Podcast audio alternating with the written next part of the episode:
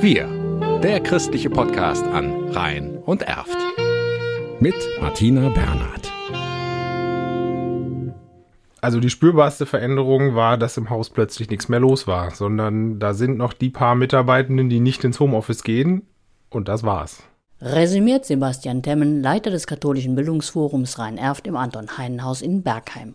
Anfangs durch Corona ausgebremst, präsentiert sich die Bildungseinrichtung jetzt von einer ganz neuen Seite. Digital und wenn, sobald wie möglich, auch wieder live vor Ort. Der Spagat wird zur Methode.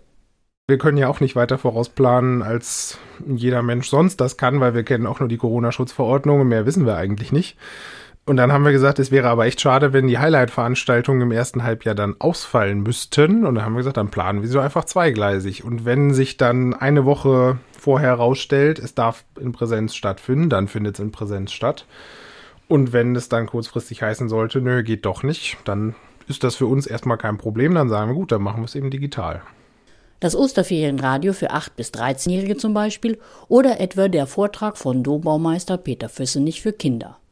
Eine Herausforderung für alle Beteiligten, denn eine Präsenzveranstaltung lässt sich nicht eins zu eins in ein Online-Format packen. Außerdem muss eine wichtige Frage beantwortet werden.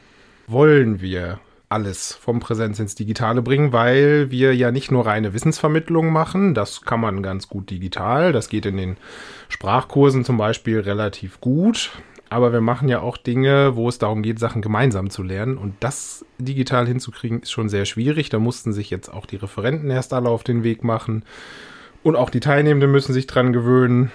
Wir mussten die Technik anschaffen, wir mussten uns an die Technik gewöhnen, wir mussten Referenten und Teilnehmende an die Technik gewöhnen. Ja, und äh, es fehlen die Routinen, die wir vorher hatten. Auch bei den Fitnesskursen, die jetzt via Zoom von Spasenkas Milanoska angeboten werden.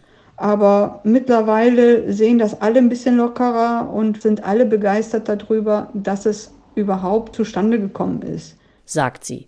Aber sie sagt auch, es ist schon was anderes, wenn der Kontakt untereinander oder dieses äh, Zusammensein mit den Teilnehmern korrigieren Unterhaltung. Das Lachen allgemein äh, ist auch ganz anders, als wenn man das übers Online macht, weil man nimmt sich nicht so die Zeit wie persönlich vor Ort. Wir, der christliche Podcast an Rhein und Erft.